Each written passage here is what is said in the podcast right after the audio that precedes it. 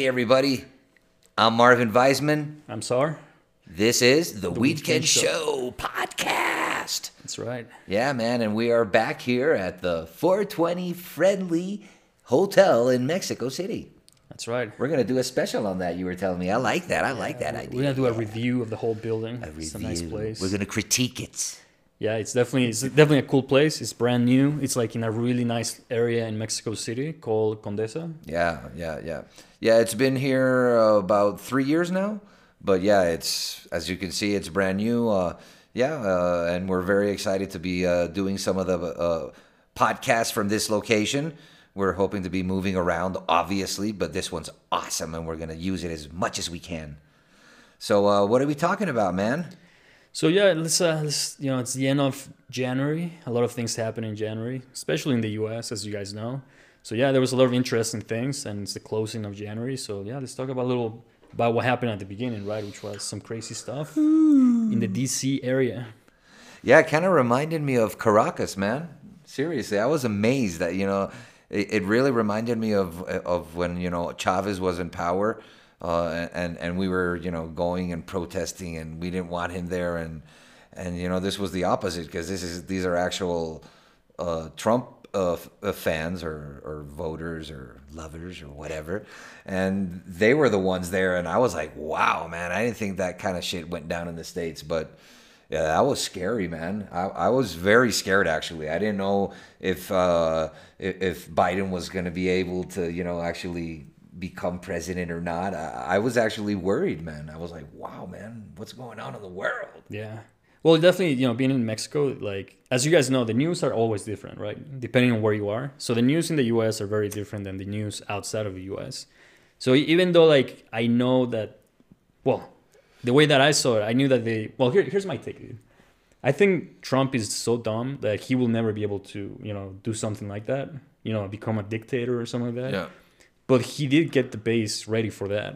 Like I think that the last, the only thing that he needed was like the military. If he had the military with him, he could have done it. That's the difference, man. That's what what happens in Venezuela. Everyone's like, dude, why can't you guys like, you know, it's been twenty some years, and it's like, as long as the army, as the military, as is with the Chavez party, there's nothing you can do, man. And that's how it works in every country.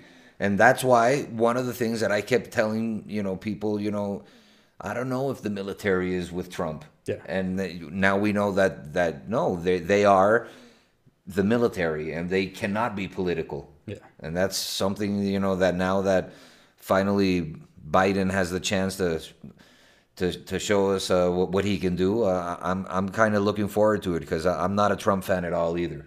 Yeah. I was very scared with him being in power, and, and especially in that country that is such a i- impacting country in the rest of the world. And and yeah, man, I was I was very scared. He reminded reminds me a lot of Chavez and and Mussolini and and Hitler and all these dictators and and and and you know I'm sure there's been one or two good commie dictators that invested in their countries, but it's you can count them with your hand.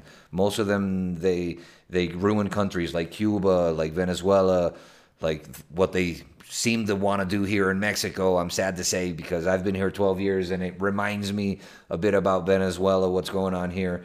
But yeah, man, the states is is crazy, man. It's going to be a big change now with the with the new guys in office. I agree with you that the thing in Mexico, because you know, I've always I'm, I'm independent. You know, I have you know I go both ways in some things. So it's like I'm independent, and you know, uh, I'm okay with like the other side that people don't like, or even I don't like, to be in power for like you know four years, six years, as long as they switch. You know, as long as there's elections, and then people you know rate them, and they're like that was good, it was bad, so we're gonna change it next you know elections. I'm okay with that. But yeah, the thing about that I see is like once you get the army involved, and if it starts becoming like more. You know dictatorship and like you know he's not as demo- democratic as before then that's where the problem starts and i agree with you like mexico right now is like when we're talking about the military, all of a sudden, like the military is involved in a lot of things. You know, they're doing the, they're starting back. You know, they were a little behind before, but now they're like you know very involved in like construction of the airport in Mexico. They're you know they're supposed to make a bank for for a bunch of people. Like all of a sudden, they're very involved, and that's never a good thing. Yeah. Especially what some another thing that a lot of Americans or people outside of Mexico don't realize is that there was the the general of the military got caught in the U.S. last year because you know he was involved with narcos and all that stuff. You know all that corruption stuff. That's what happens. And they actually got him back. Like the U.S. let him go. And Yeah, they wanted to ex- extradite him here. They got him here, Yeah. and then they let him go. Yeah. Yeah. It's very sad. It's sad because in Venezuela, it's the same thing. It's like when Chavez came in, the first thing he did, well, first he was military. So mm-hmm. he already had that on his side. Oh, I didn't he know be- that, yeah. yeah, yeah, he was already a high ranked military. He actually did a golpe de estado, a coup. yeah. Cool. He actually did a coup, and and he went to jail for this coup because it, he failed. And the only reason he became president in Venezuela is because the guy who was president at that moment pardoned him. Hmm. If he would have, have never had pardoned him, he could have never run for president. Yeah. Damn, it's crazy. Yeah. so I'd like to know how much money Chavez gave that old bastard before he died. Oh yeah. Now he's paying the favor. Like. Well, So- no, no, he's dead. I'm sorry. He, he's Yeah, dead, no, he's dead. Yeah. Chavez is dead, but he inherited the the country to to to uh, Maduro, and uh, Maduro, uh, you know, he he was he's a puppet from Cuba, and uh, and the Castros still dominate uh, Cuba, even though there's a different name there now, being as a president, and you don't see Raúl. It's still, I mean, they're behind the whole thing in, in, in Latin America. It's very sad because the Cubans are awesome people. I mean, it's a beautiful country. The people are awesome, and but it's very sad when, when you go there and you see how how they're stuck in time and how they haven't been able to advance in so many things. I don't want to know what Cubans would be like with you know if they wouldn't have been shut out from the world.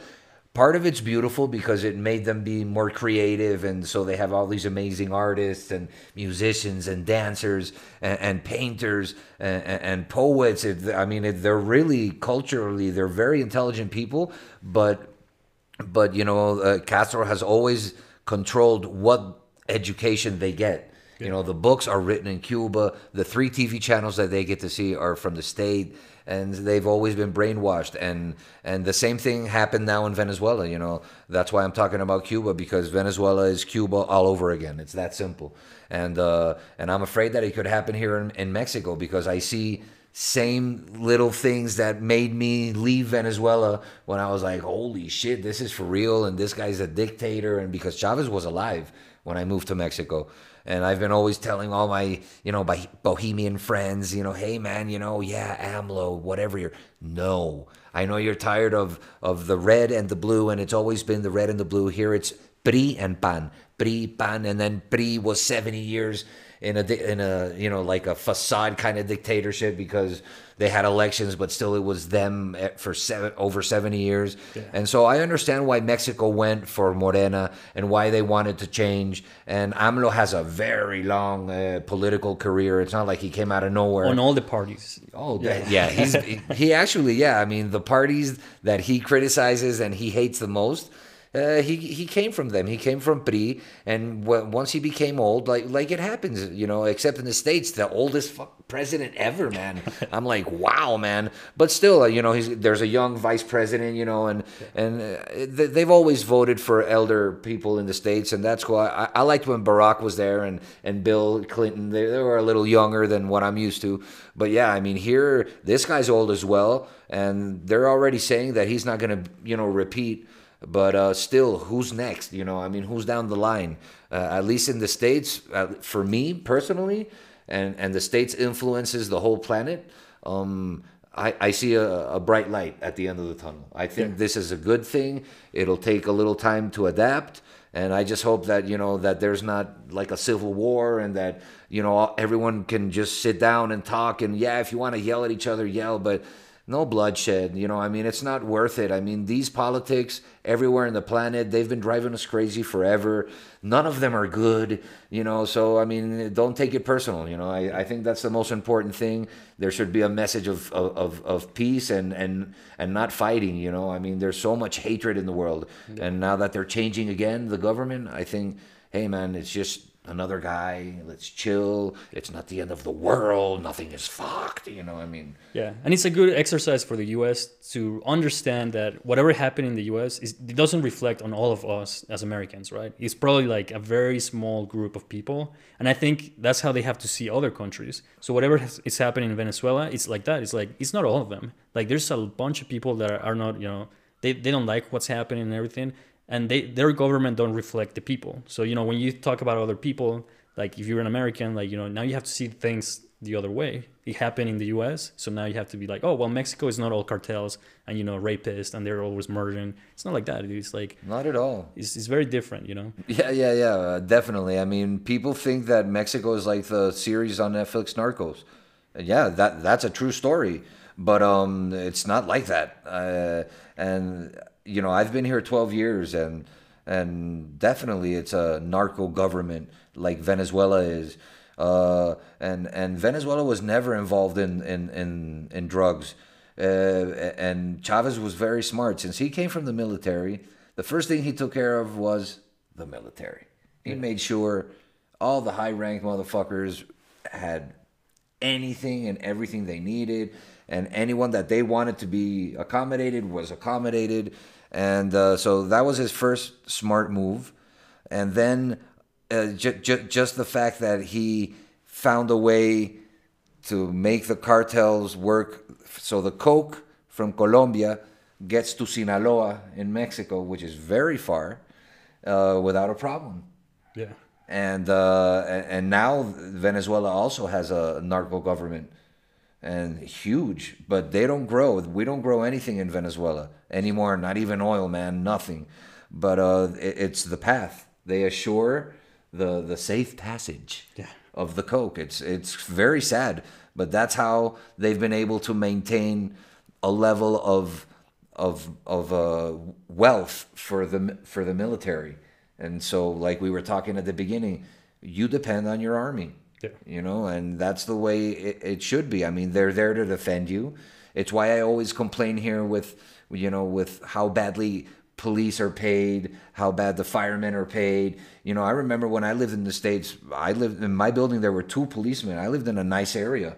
You know, it wasn't cheap Yeah. and and their kids went to the best schools and they had good insurances and I, I you know I'm not saying that they have amazing salaries in this but they have a a decent quality of life here they live in the in the ghetto man Yeah. and they have really bad qualities of life and they don't get any perks so you know here they try to do their job but also they're always looking for a little extra because it's to make ends meet and it's very sad you know because you want to feel safe and here it's like switzerland compared to venezuela man in venezuela you saw a cop and you were like "Fuck."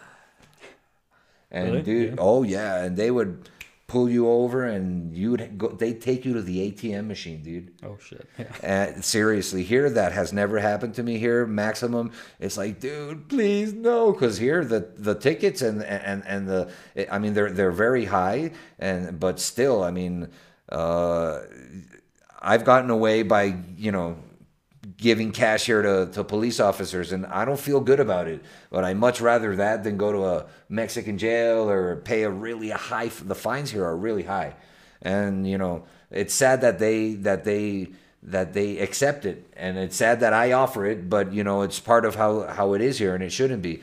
For me, it, the police, the firemen, you know, doctors, uh, uh, teachers, you know, all these important uh, people in, in any society, I think they should have quality of life. Yeah. You know, they should be, you know, be able to live wherever, you know, I'm not saying in Beverly Hills and have a mansion or, you know, that too, but no, I mean, live in a, Yeah, in a good good, middle area, class, man. yeah. Yeah, good middle class. That's what I wanted to get to, exactly. Good middle class and send their kids to good schools.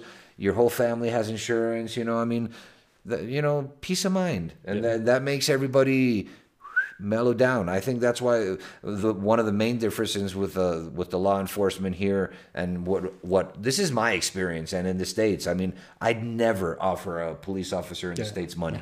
it would never go through my mind Yeah. ever. Yeah, actually, you know, that's a good like I had a I have, a story about this like maybe 9 years ago. Usually when I used to come to Mexico, I will rent a car because I was just here for like a week or something Yeah. like that. And I once rented a car. I was driving from Querétaro to Mexico and this guy said that I was speeding, but I'm pretty sure I wasn't speeding. But it was like the federal police. They pulled me over. Oh, they love that. And dude, he wanted like you know he wanted like a bribe, and I was just like whatever. I was like whatever, dude, just give me the ticket. I was like I'll go pay it. I don't give a fuck. And I also wanted to see the process, right? Like I wanted to see where I had to go Exactly, and how yeah, much it yeah. was. And he was just like, nah. He's like, we should like work it out. And I was like, no. I was like, I'm cool, dude. Let's go. Like I had to go somewhere. I was like, come on, dude. We were there for like 20 minutes. He really wanted the bribe, and I was like, no. Just, and I, I I caught up on that. I was like, no, dude, just give it to me. He just left. Like in, in one of those, uh, we were talking, and he was like, "I'll be right back." And he got back in his car, and then he just left. and I was like, "What?" Bro, I've got some stories here. I drove from Mexico City all the way to Cancun when I went to live there for three years. And uh, I've got some stories going with the federales, man. My God. And, you know, the, and the whole good cop, bad cop, and then all of my superiors. I was like, holy shit, this is Bad boys, bad boys. Uh, what you gonna do? But Mexico style, papi. it was so fucking i could only you know i saw th- that police show in my head while he was talking to me i was like trying not to laugh and and i was moving i had everything with me so he found my bong and my pipe and you know i was like dude it's mine you know and, and i had some weed i had some hash you know, and that's it, dude. But not a lot. I just had some for me. So when I got to Cancun, I, I had something to smoke. And my God, it was like uh, I wasn't Mexican yet, so he was had this whole guilt trip thing going on. Like, well, you know, you come to our country and and and and, and you're involved in illegal matters, and I'm like, dude, there's five. uh, I mean, you already counted how much cash there is because I had it my wallet there in the in the console of the car. So tell me, he said all of it. And I'm like, what a bastard, dude. And he, and then he said, and the hundred bucks that are inside. I had a hundred dollars in my wallet hidden, and he saw them, dude. so it was five thousand pesos. This is 2013. He had laser eyes. He Yeah, was like, dude. oh. No, he opened. Dude, Oh. they they searched my car like I was like Pablo Escobar, dude. Oh fuck. I was like, what the fuck, dude? And I was with my dog. No, no, no. I was with his, his, ashes. Actually, I wanted to, you know, spread them in in, in the Caribbean uh, because he was originally from Venezuela, like me, and I brought him, and he died here in Mexico. And um, my wife was going nuts, man. She was like sweating bullets, and they're, they're you know just what do they want? And I'm like, they want money, and then they just offer them. And and that was my mistake, you know, because if he hadn't count the money, and I would have said, dude, since I'm in a different state and I really don't know where I am and I'm moving, here's a thousand pesos, you know? Yeah. It's like, I don't know, 70 bucks or 80 bucks, which is a shitload, but still, I wanted to go. And, but he counted it, dude, and he took 5,000 pesos plus a $100. I was like, God damn it. You know when you can call their bluffs when you actually don't have any money. When you're like, dude, I don't have any, and then they'll And- search you, and, and- then they're and- like, okay, and then you just leave. And they kept the weed and the hash. I'm Oh, like, dude, then what am I paying for, man? I mean, this is ridiculous, but still, that that's gotta end. You know, I, I like where when I'm in countries, in first world countries like the U.S., like Canada, like Germany, like England, France, where you you, you see a police officer, they're, they're there to to make sure everything is okay. Yeah. That's what I feel in those countries, and you know, I, I I can't wait to feel that someday in Mexico because it's important for, for the society to to work for me, and I think that's why Latin America is so crazy because there's all this corruption in every level, and no one knows. You can't trust anybody. Yeah. and it, and it's it sucks. Yeah, yeah, it's changing, and you know, from you know, from me coming and going to Mexico, like it, it always gets better, you know. But I have seen those those experiences that you're talking about, and it's just like they they take advantage of people who don't Yes. know, right? Or you're in the wrong. Not if you're in the wrong. If you're in a different state or something like that, they just take advantage of it. You know, they just, they just They want saw my you. license plates, Yeah. and they're like, Yeah, when I used to live in Cabo San Lucas, like I would see it happen to like foreigners all the time, dude. And you know, there wasn't they were doing nothing wrong, but they were just like they were just like, well, a lot of people didn't speak Spanish, so just right there, people were scared. They were like, oh, what's happening? And they would just like get money out of them, you know. So it, it is kind of sad. It does happen. It, it's happening less and less, and yeah, hopefully it, it stops happening, you know, at some point here in Mexico. But you know, another thing that happened, uh, what what happened? Well, the Biden actually did, you know, become president. Everything was up, you know, everything was fine. Nothing crazy happened there. So yeah, so far so good. Yeah, for right now, well, what is it like? The, well, when this comes out, I don't know when this is gonna come out, but you know, it, it just happened. It just happened. So We're happy. Yeah, Yeah, like I most said, of my friends are happy at least. yeah, you like like I said, you know, even if people don't like it, like you know, it's only four years, and then maybe next year it's gonna be Republican again, and you know, it, it goes and go, comes and goes. But that's the important thing that you know. Maybe he bites the dust. Who? And then Oh, uh, the vice Yeah. president. Yeah, but there's a lot of people that actually are okay with Biden, but they're not okay with vice president because you know Hey. she has other ideas and Potato. Like potato, tomato, tomato. It is what it is, people. The important thing, like Sarah is saying, is this is what it is. Let's work with it, and and especially the society, the people. If politics and and those fuckers want to beat the shit out of each other and and tear at their throats, go for it, dude. I don't give a shit.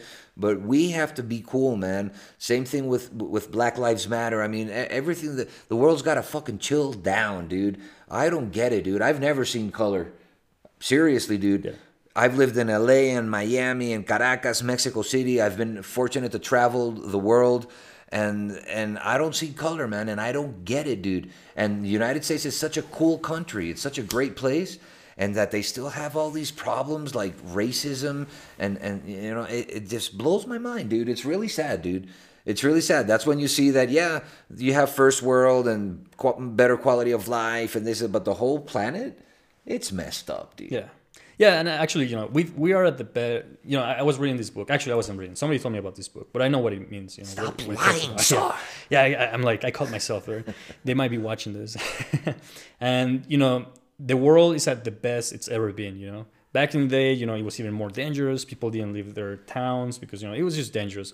Now, there even with all the things that are happening, it's actually the safest it has ever been. You know, the wars. You know, there hasn't been a big war like where millions and millions of people died. And you know, I'm gonna touch wood. it's definitely yeah it's definitely better it's, it's definitely a better time uh, we're just like you know we we're, we're, trying, we're trying to get better right so we're always looking for better better quality of life but um yeah just to change it up a little bit um you know I, I guess an example of how not everything is bad in mexico is that uh, I was listening to these guys. You know, there's from one of one of them is from Chicago, the other one's from New York, and they were talking about Chicago. you know, there's always that rivalry, or maybe not even that rivalry, but who's better than the other one, right? So they were talking about like, oh, what's worse, you know, like New York or Chicago, and they were like, well, they used to steal a lot, there used to be a lot of murders, but they were like, you know, actually it has changed a lot, and they were like, it's actually not a big thing anymore. But they were like, even when it was a big thing, it was like very localized. It was like some neighborhoods, like you know. Queens, you know, Brooklyn, or I don't know. They were mentioning the cities, right? But they were like, if you got out of there, like nothing, it was like a regular city. And that's the thing about Mexico. Mexico is the same thing. It's like, yeah, some places are bad, you know, but it's like outside of that, it's life. They're like, just bad neighborhoods, like any city. Just like you said, I agree. I agree. Same thing with Caracas. Caracas is gorgeous, dude. It's like a valley in the middle of the jungle in the Caribbean. It's really beautiful, and uh, yeah, you've got your barrios, you know, and you're not. You just don't go there, dude. And if you stay out of their territory, they don't usually come to yours. So, but that's the thing, you know. I mean, if the police, like going back to that, if they live in el barrio, which is usually what happens in Latin America, then who are you? Who are you safe from? No one. Yeah, yeah, 'Cause- yeah, if that, eh. yeah. And actually, in these countries where I guess it's kind of weird, right? Like in these countries, you, you you're not allowed to have guns because you know in the U.S. they're like, oh, we need guns for our own protection, but you know, it's, it's everything's fine, everything's safe, and it's actually kind of dangerous when everything's fine when you have too many guns.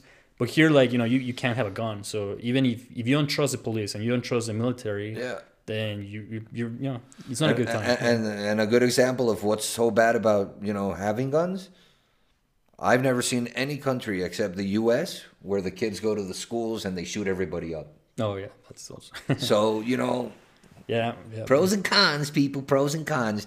They're both great countries. They're right next to each other. They're sister countries, you know, brother countries, whatever you want to call them. Um, you're from Colorado. yeah, a lot, yeah, that I lived in Miami for a long time. I lived for a long time in LA. I have family in the States. I go all the time. I love it. But yeah, I know that you don't go to the, you know, to the unsafe neighborhoods like But you know what you're mentioning about schools that actually happened in Columbine. I, I remember because I was Oh, I was a little kid then. Holy Columbine happened in like in a middle class, you know, upper class, you know, middle high neighborhood. So yeah, it's, it's really weird how in the U.S. like you know you don't have these, all these problems, but it's still like crazy shit happens. Yeah. And then you had like you know the some of the craziest shit happens in the states. So that also tells you that yeah, they got we have to fix a lot of stuff in the states as well, you know, definitely. But I mean, you know, people who have you know ha- uh, been fortunate like me to travel and be able to compare and i think that's what what makes me such an open-minded person and and such a you know i, I love all different cultures and and races i i've really i've never i grew up in caracas man i mean there you don't get blacker than the black people in venezuela Yeah. because they come from It's the africa coast, yeah. yeah. so they're like the Cubans. So I mean, for me, That's Spock barking because someone arrived at the 420 hotel. Yeah, I'm and, I, so and excited again, about this place, man. again, this hotel is like in in a really nice area, Condesa. Uh, there's a park right in front of it. Like it's right in front of the park at the park. Yeah. So it's a really nice location, and you know, we, just real quickly, you know, Condesa is like I was. We were talking about this. Actually, I was reading about Condesa too. You know, it was like a big piece of land. They started cutting it into pieces, but all like the Bohemian, like you were saying, a lot of like international people used to live here. Yeah. But then there was a period in Mexico City where actually people left this place, and there was like abandoned. They had like buildings where there was no one living there. It got kind of trashy, but now it's back to like you know I call it the Soho of Latin America. It reminds me of New York, kind of, but on steroids. I mean, because New York is not as big, but uh, I'm a fan of both countries, man, and I, I'm fortunate to have lived in both. And I just want the, you know, that the, that the world calms down, man. The, you know, why why all these wars and people killing each other? Why smoke some weed and and, and have some THC in your system? And oy, oy, oy, oy, oy. here we gotta. What, what's up with the law here, man? I'm I, I want it to be May now, man. I, I I want it to be legal in Mexico. I need it to be legal in Mexico. I don't want to hide anymore. I, I, you know, I want people to to benefit this, this plan and, and, and, and get all the medicine, you know, that's natural for their bodies instead of all these pills and shit that they're getting from pharmacies. I don't know, man. or even alcohol. You know, I want to party and be able to like do whatever I want, and I, I don't want to just be like, oh, it's only alcohol that is legal. You know, everything else, you know, is bad, and you know, you're gonna get in trouble. Yeah, like uh, the other day when I was uh, doing the barber uh, shtick, uh, you know, and I said, no, yeah, we'll, we'll have to redo one in Desierto los Leones or somewhere where, you know, where we don't bother anyone and we can light up a, a spliff while you shave me. And he's like, yeah, because he really wanted to. And he said, but why, why not here? And I'm like, dude, we're in the middle of the street. You, you, you'll never be able to light up a joint in the street. He's like, why? And I said, it's like beer. It's like alcohol. Do you drink in the street? And he was like, oh. Yeah, some people don't realize that. Yeah, and but it's stupid for for cigarettes. Yeah. You know, because it's like so I I mean, you know why they st- now you can't smoke in certain uh, cities inside of apartments because you can't smoke cigarettes because the tar or something from the cigarette is what sticks the smell to everything. That doesn't happen with marijuana. So n- they they they actually put no cigarettes. Marijuana is okay. I want to live there, man. You know what I mean? What the heck? I think like- eventually it'll be no cigarettes anywhere, Mm-hmm. and they're gonna be like almost illegal, and that this will be the new cigarette, dude, because it's so much healthier. I smoke cigarettes. I hate that I smoke cigarettes. I've quit two times, once for five years and once for two years, and then like a retard, it's like, hey man, can I have one? Next thing you know, you're at the 7-Eleven buying it or whatever store, and oh man, it sucks, man. I wish I only smoke weed. And I think it can turn to that once everyone gets educated and they, the, you know, all this taboo, you know, turns into scientific proof and reality for millions of people. Then I think in a lot of places, I was actually somewhere in California and you couldn't smoke cigarettes anywhere, dude. Only in your home. Yeah. Like if you own your home, that's it. Oh, dude. yeah. If you rent, it was. I can't remember. It's where the Kardashians. Uh, I swear to God, I was there with visiting a friend who's a musician. Hollywood Hills? Nah, nah. It's some big in the middle of the mountains. It's gorgeous, dude. And I was gonna light a cigarette at a. We were at a mall, and no, no, no. What are you doing? I'm like, is it okay? Where's the smoking area? No, there's no smoking in blah blah blah county. I was like, no smoking, but, but you can smoke at his house. I was shocked, dude. Yeah, that's crazy. See, I think that that's taking it a little too far. Like, I still believe in freedoms. So it's like, I hope, like, actually, vaporizers. Like, why couldn't you have a vaporizer? You know, like. Oh, I, va- I vape in the street and in the restaurants and in the airplanes and And I mentioned I- that because I, I like vaporizers. I don't actually like to smoke, uh, but e- anything, you know, like cigarettes or marijuana. But it's I like, like everything I like vaporizing. THC. How about them beers we had? oh yeah, you guys are gonna see that video. That was some good stuff. Uh, I'm actually interested in buying some, even if the if the regular ones without THC, because that was good beer. So um, That's what I like too, man. That's what I keep telling him.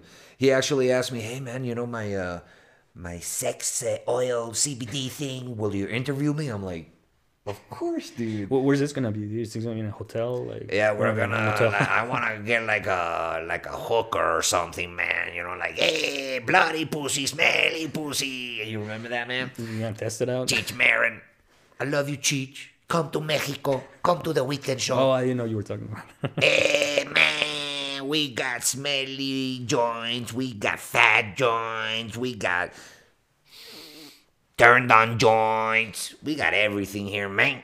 Hey man. You ever see Cheech and Chong? Ah, yeah, a little bit. It's it's. You're it's a little- younger yeah, than me. I, I, love. I didn't want to say that, man.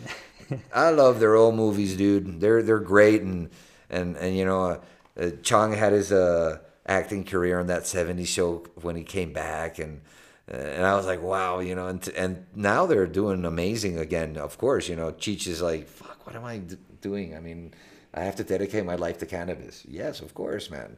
You're fucking Cheech.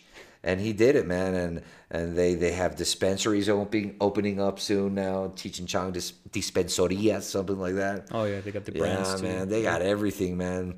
There's some cool cats, man, and uh, we're gonna have some cool cats here soon on the show. I'm excited.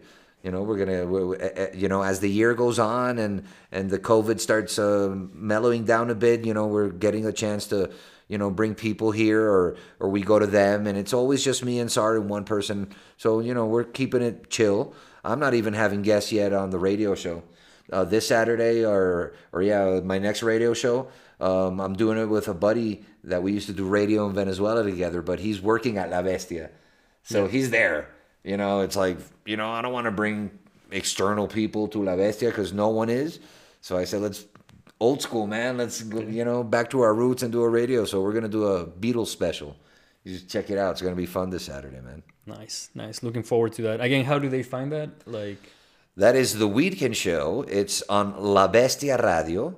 Um, they have their own best uh, uh, web page, or you can see it on Instagram. It's La Bestia Radio MX MX from Mexico. And um, yeah, man, maybe we'll throw some graphics there so they can see the web page as well, and uh, so you can hear it online.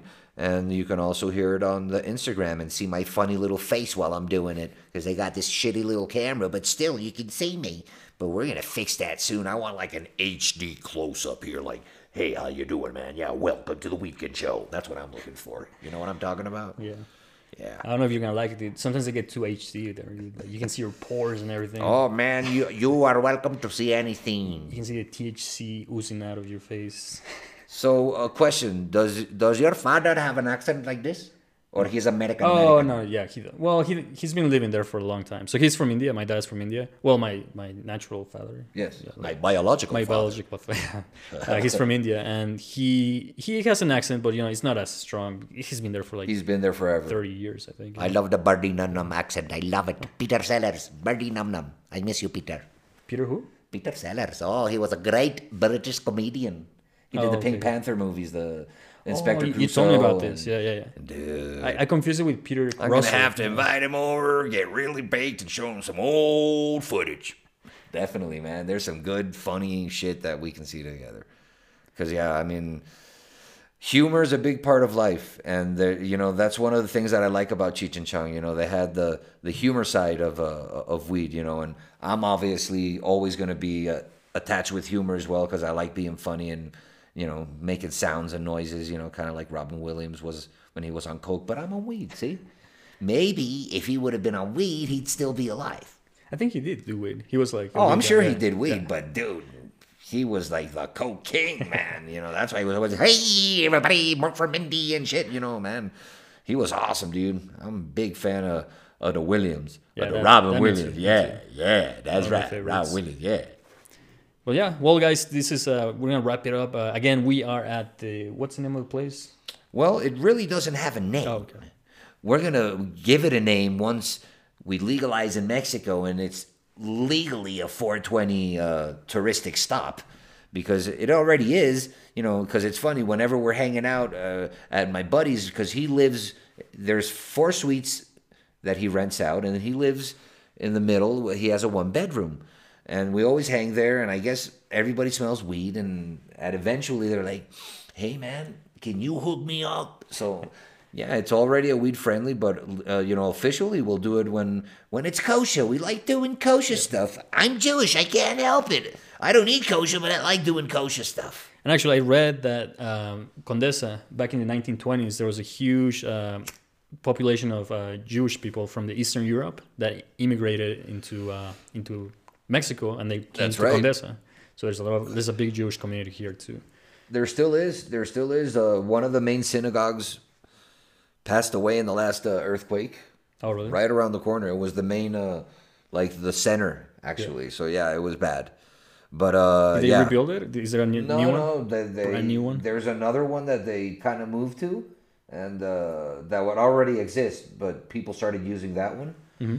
and uh, that terrain is still there. I don't know what they're gonna do there if they're if they're selling it or if they're It's gonna probably rebuild. worth a lot or- of money, dude. Oh, I'm sure it's in a, the Condesa is a very nice area. If you guys come to Mexico City, definitely consider La Condesa, L A C O N D S E S A. Condesa. Most tourists come here. Like it's very well known, Yeah, and yeah. all the bars, like all the nightclubs, like you know the big ones, the popular ones, are here. Not now, but Oh, not anymore. Okay. Well, no, Oh, no, no, because COVID. Yeah. yeah. closed, Actually, you yeah. know? Yeah. If, if you come, I, I was thinking about this uh, earlier today. I was like, if you're a tourist and you're here during COVID, there's actually like not many things you can do. Also, if you're an expat and you work here, because you know, being an expat, like there's the expat parties and like the get-togethers just for expats. But dude, right now everything's closed. It's like there's nothing to do if you're an expat or you're a foreigner here. You can smoke weed. Let me know. I'll hook you up. Hit them up. Instagram, uh, the Weedkend Show. yeah, the Weedkend Show on Instagram, here on YouTube. Give us a like, follow. Please share with everyone. We want everyone to have a good time and, and get to know us. Uh, we're going to have some amazing interviews with some interesting people in the cannabis industry here and all over the world. So, uh, And this is an audio podcast too, so you can find us on Spotify, in iTunes, in all whatever you get your podcast, Google Podcasts, Amazon Podcasts. Ooh, man, I can keep going, but anywhere, we, we're everywhere. That's awesome, dude. I You know what? That's awesome. all right, guys. I'm Marvin Weisman. And I am Sar. This is the Weedkend Weedkend Show. Show podcast. Peace. Bye, hello, papito.